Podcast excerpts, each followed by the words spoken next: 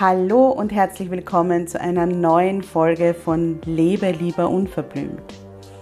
Deinem Podcast, der dich bestärkt, zu dir zu stehen, wie du bist und endlich das zu tun, was sich für dich richtig gut anfühlt, egal was alle anderen sagen. Mein Name ist Karin Graf Kaplaner, ich bin Mentorin für Frauen und meine Vision ist eine Welt voller Wildblüten. Eine Welt voller Frauen, die selbstbewusst für ihre Bedürfnisse und ihre Grenzen einstehen und sich kein Blatt vor den Mund nehmen. Ich begleite dich dabei, dass du in deinem stürmischen Alltag feste Wurzeln ausbildest und den Mut findest, aufzublühen. Denn nur so kannst du aktiv werden und die Dinge erreichen, die du dir sehnlichst wünschst. Hier im Podcast zeige ich mich als Mentorin ganz bewusst, echt und verletzlich und spreche ganz unverblümt über Themen, die oft ausgeklammert werden. Ich wünsche dir viel Freude beim Zuhören. Hallo, es ist so schön, dass du wieder zuhörst. Heute geht es im Podcast um ein Thema, das auch im Wildblüten-Mentoring einen ganz wesentlichen Teil einnehmen wird nämlich das Thema Selbstmitgefühl. Stell dir vor, eine deiner besten Freundinnen oder einem lieben Freund ist etwas ganz Blödes passiert. Sie war in einem Moment unachtsam und hat eine Schramme in ihr Auto gemacht. Sie ruft dich an und erzählt dir unter Tränen die ganze Geschichte. Jetzt stell dir vor, wie würdest du reagieren? Was würdest du sagen? Nimm dir einen Moment Zeit und spiele das in deinem Kopf durch. Vermutlich würdest du sagen, ich kann verstehen, dass du dich ärgerst, aber es ist nur ein Auto.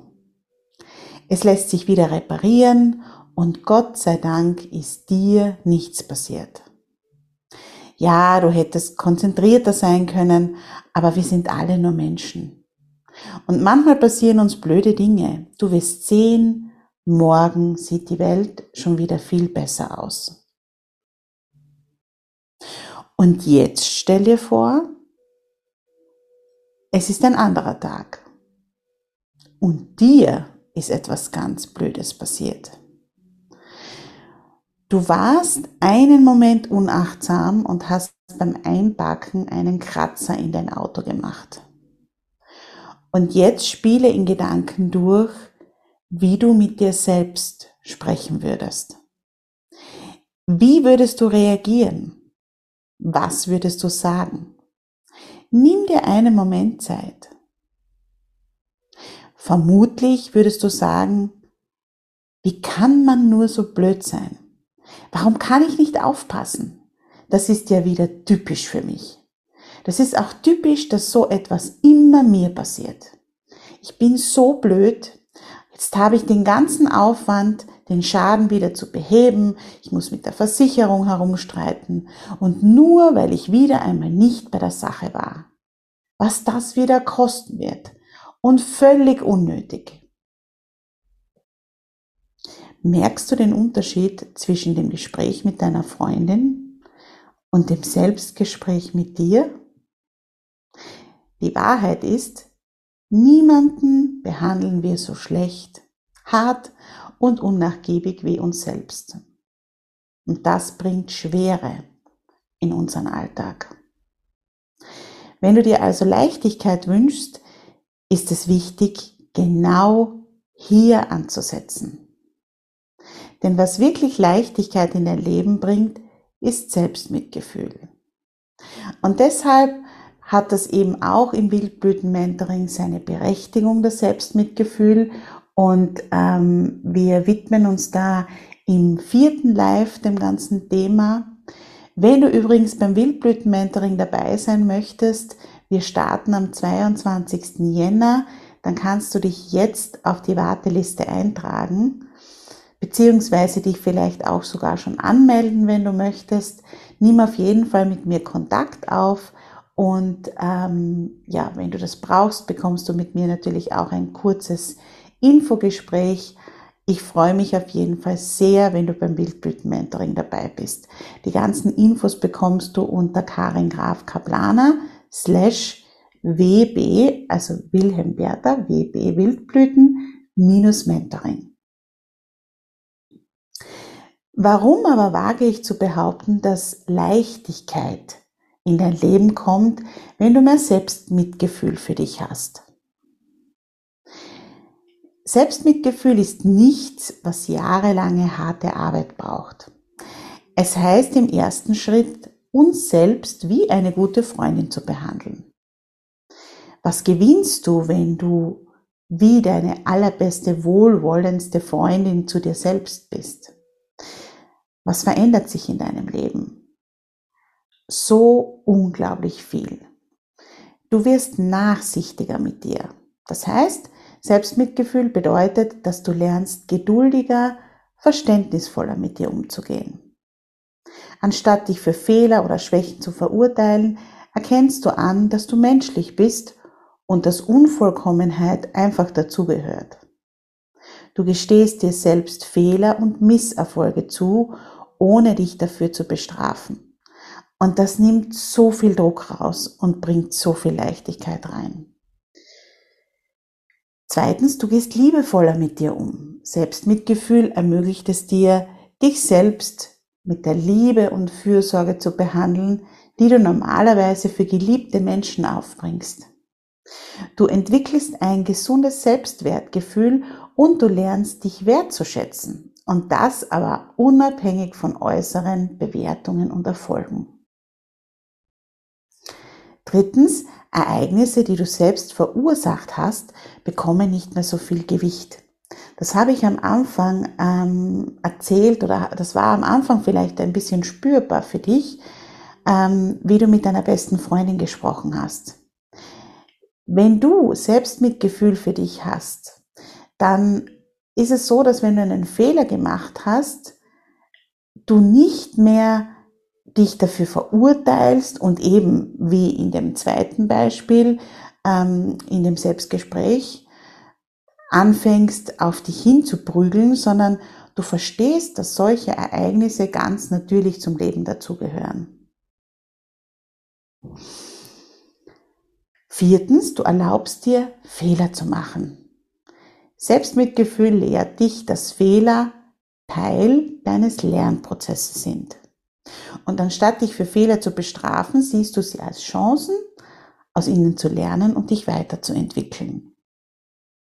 Und das bringt so viel Leichtigkeit in dein Leben, in dein Leben, denn äh, dir Fehler zu erlauben und dir sogar bewusst zu sein, dass du welche machen wirst, das lässt dich neugierig aufs Leben werden und ja, vielleicht auch viel mehr Sachen ausprobieren.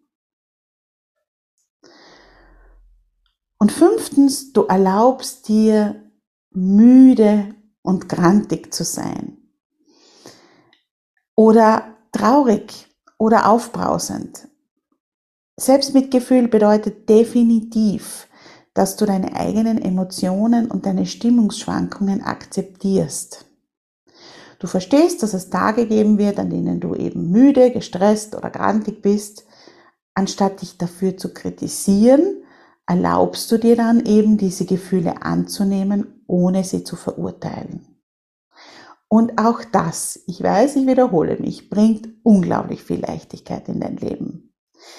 Denn diese harte Kritik und dieser Wunsch, dass wir immer funktionieren, ähm, also die harte Kritik an uns selbst und der Wunsch, dass wir immer funktionieren, der bringt so viel Schwere und Härte in unser Leben.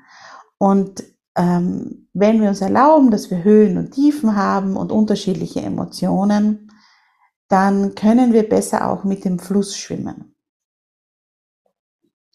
Jetzt fragst du dich vielleicht, ja, es wäre super, wenn ich mehr Selbstmitgefühl hätte, aber wie komme ich dahin? Wie kann ich mein Selbstmitgefühl im Alltag trainieren? Das Erste, was du mal auf jeden Fall machen kannst, ist Selbstbeobachtung. beobachte deine Gedanken und Gefühle, insbesondere dann, wenn etwas nicht so gut läuft. Und erkenne dann, wenn du dir selbst gegenüber hart oder kritisch bist. Schau mal, welche Selbstgespräche du dann mit dir führst. So ähnlich wie ich es ganz am Anfang beim Beispiel gemacht habe. Und das kann im ersten Moment schon unangenehm sein, wenn du das wirklich regelmäßig auf, äh, wenn du das regelmäßig machst, weil dir dann auffällt, wie oft du im Alltag so hart mit dir ins Gericht gehst. Ich kann mich erinnern, als ich begonnen habe, Selbstmitgefühl zu etablieren, ähm, ging es mir am Anfang nicht sofort besser, sondern ich hatte eher das Gefühl, dass es alles schwieriger für mich macht, weil ich plötzlich so stark erkannt habe, wie unnachgiebig und hart ich mit mir selbst bin. Wichtig ist auch hier im ersten Schritt, nämlich in der Selbstbeobachtung, geht es nicht darum, dass du sofort was veränderst. Das ist ähm, ja eine der wichtigsten und schwierigsten Aufgaben an der Sache, nämlich nicht sofort zu denken, ja, jetzt muss ich aber liebevoller mit mir reden und beim nächsten Mal darf ich aber nicht mehr so hart mit mir ins Gericht gehen. Nein, es geht im ersten Schritt wirklich darum, dir das zu bewusst zu machen und eben nicht zu verändern. Einfach mal wahrnehmen. Der zweite Schritt ist dann eben äh, Mitgefühl für dich selbst zu üben. Und das geht nur dann, wenn du dich eine Zeit lang beobachtet hast. Das können wirklich mehrere Wochen sein. Mach dann den Vergleichscheck. Das heißt, wenn du besonders hart und unnachgiebig mit dir selbst bist und du checkst das, ähm, dann stell dir vor, was du deiner Freundin, deinem Freund in dieser Situation sagen würdest. Spüre den Unterschied. Du wirst sehen, das ist unglaublich toll. Also diese Übung mache ich heute noch ganz oft, wenn ich so das Gefühl habe, boah, also jetzt bin ich wirklich sehr kritisch mit mir selbst. Bei mir sind das oft Körperthemen. Wenn ich zum Beispiel ähm, mal nicht das gegessen habe, was ich mir vorgenommen habe, sondern äh, beim Essen gefühlt über die Stränge geschlagen habe oder wenn ich mir fünfmal vorgenommen habe, Bewegung zu machen und ich habe es wieder nicht gemacht, da kann dann eine unfassbar harte und kritische Karin auftauchen. Und wenn ich mir da vorstelle, was ich meiner besten Freundin sagen würde, wenn sie dreimal sich vorgenommen hat, Sport zu machen und das nicht gemacht hat, dann sind das völlig andere Gespräche als die, die ich mit mir selbst führe. Das bringt mich zum dritten Punkt, der da sehr gut dazu passt, nämlich akzeptiere, dass du unvollkommen bist. Niemand ist perfekt und Fehler gehören zum Leben dazu. Das heißt, ähm, es geht nicht darum, dass du beim ersten Mal, wenn du erkennst, dass du hart mit dir bist, sofort das Ganze änderst und dann äh, zur selbstmitgefühlsreichsten, dieses Wort gibt sicher nicht, ähm, Frau der Welt wirst, sondern ähm, es wird Höhen und Tiefen geben. Es werden zwei Schritte vor und zwei Schritte wieder zurück sein. Wichtig ist bei dem ganzen Thema Selbstmitgefühl, achte auf deine Sprache. Das ist Punkt 4. Satzanfänge mit ich hätte ja oder warum habe ich nicht oder warum habe ich das sind alles Sätze, die versteckte Härte beinhalten. Ja, du hättest ein Essen vorkochen können, dann wärst du nicht so in den Stress gekommen und die Kinder hätten nicht hungrig zu Hause gewartet. Hast du aber nicht, weil du ein Mensch bist. Ja, du hättest besser planen können, dann hätte die Familie und so weiter. Hast du aber nicht, weil du in dem Moment das Beste gegeben hast. Diese Ich hätte ja, warum habe ich nicht, warum habe ich Satzanfänge sind super, um detektivisch herauszufinden, wo du eben versteckte Härte hast, die du dir gegenüber artikulierst. Und fünftens, geh davon aus, dass du immer das Beste gibst und sei geduldig mit dir selbst. Verändere deine innere Erwartungshaltung und gib dir Zeit, um Selbstmitgefühl zu entwickeln. Es ist ein Prozess.